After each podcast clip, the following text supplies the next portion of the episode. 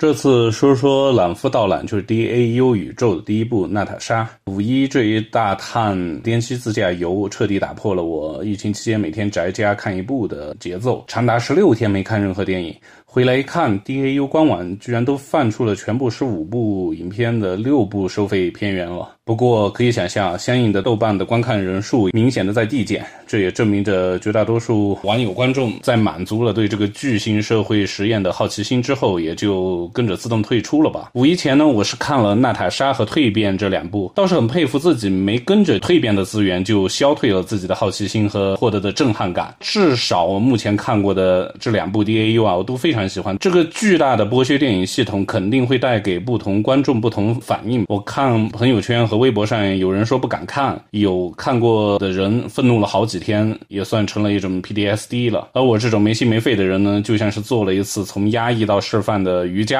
这里当然是要说，呃，DAU 宇宙的第一部《娜塔莎》，其实这只是官网放出片源以及在柏林电影节放映的第一部。我不知道创作团队对于这种不按自家系统时间脉络放片。源是一种什么样的考虑？娜塔莎的故事时间是一九五二到一九五三，而跟着出的蜕变是一九六六到一九六八。蜕变更像是 DAU 系统的终结，因为一九六八年也是真实生活中的科学家列夫·道朗去世的年份。从娜塔莎一开始，它不多的外景可以判断啊，这个宣传中按照一比一比例在乌克兰哈科夫郊区搭建的前苏联小镇，其实真的不大，也就是我们们最小的城市小区楼盘那种。项目。启动前只有过一部短片经验的赫尔扎诺夫斯基导演，也不可能有钱去做这么一个电影地产项目。而他大概是零七年很幸运的碰到一个富豪金主，不知怎么就一拍即合，到零九年就开始打造这个回到苏联的高度封闭系统了。DAU 以娜塔莎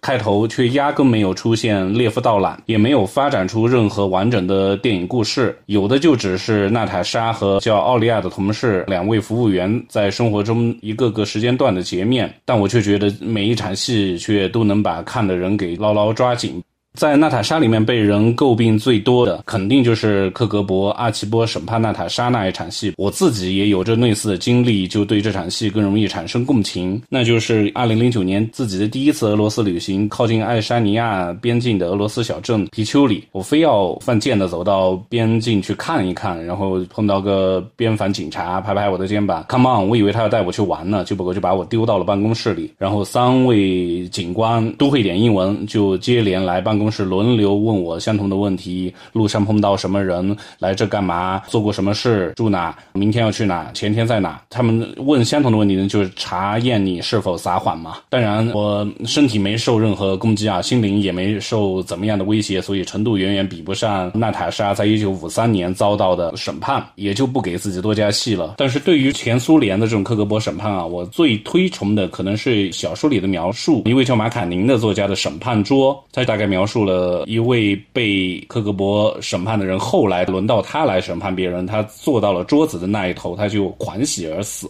说回娜塔莎，据采访透露出来的内容，阿奇波在苏联解体前，他就真是个克格勃，而娜塔莎是在这座打造出来的科学城里，以苏联服务员的身份工作和生活了十年。我想这样的时间尺度，可能让我们很难分辨娜塔莎到底算演员还是科学城的真实居民了。但片方透露的另一些内容呢，又说，即便在签了严格的保密协定才能进的科学城，也并非一个我们想象中被牢牢封死的集中营。说扮演娜塔莎的这个演员，在每天八小时工作后，可以回到自己在哈尔科夫的城里住。而摄影机镜头对着演员拍下的这种所谓的即兴表演里面，演员也是有绝对叫停的权利的。在除了这场审判戏之外，我们也看到在其他场次有很多冲突的戏份，也能清楚演员是在大量酗酒过后达到了导演所需要的失控状态。而这种酒后发泄情绪，倒也算是满足了国际观众对战斗民族的想象吧。这批成为社会。实验之城的这批群众演员也算是他的长期居民，他们确实知道摄影机的存在。那么，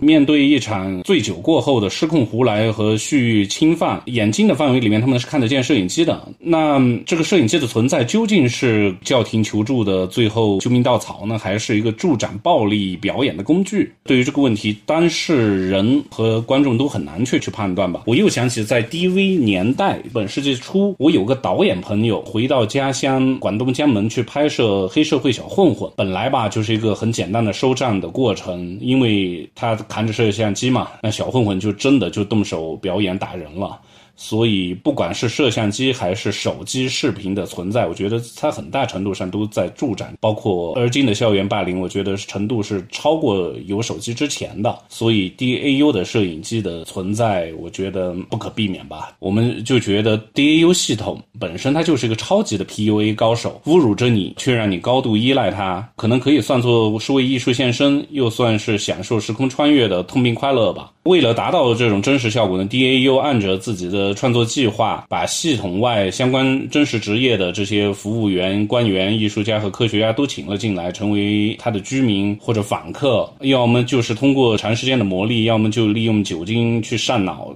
达成了很多没有生活阅历的编剧和职业演员都不可能完成的表演艺术作品。那么我就想，如果创作者都受 DAU 的启发，都不计人权考虑的去这么做，那我们对。接下来出现的更多 DAU 式的模仿作品是该赞美还是抵制呢？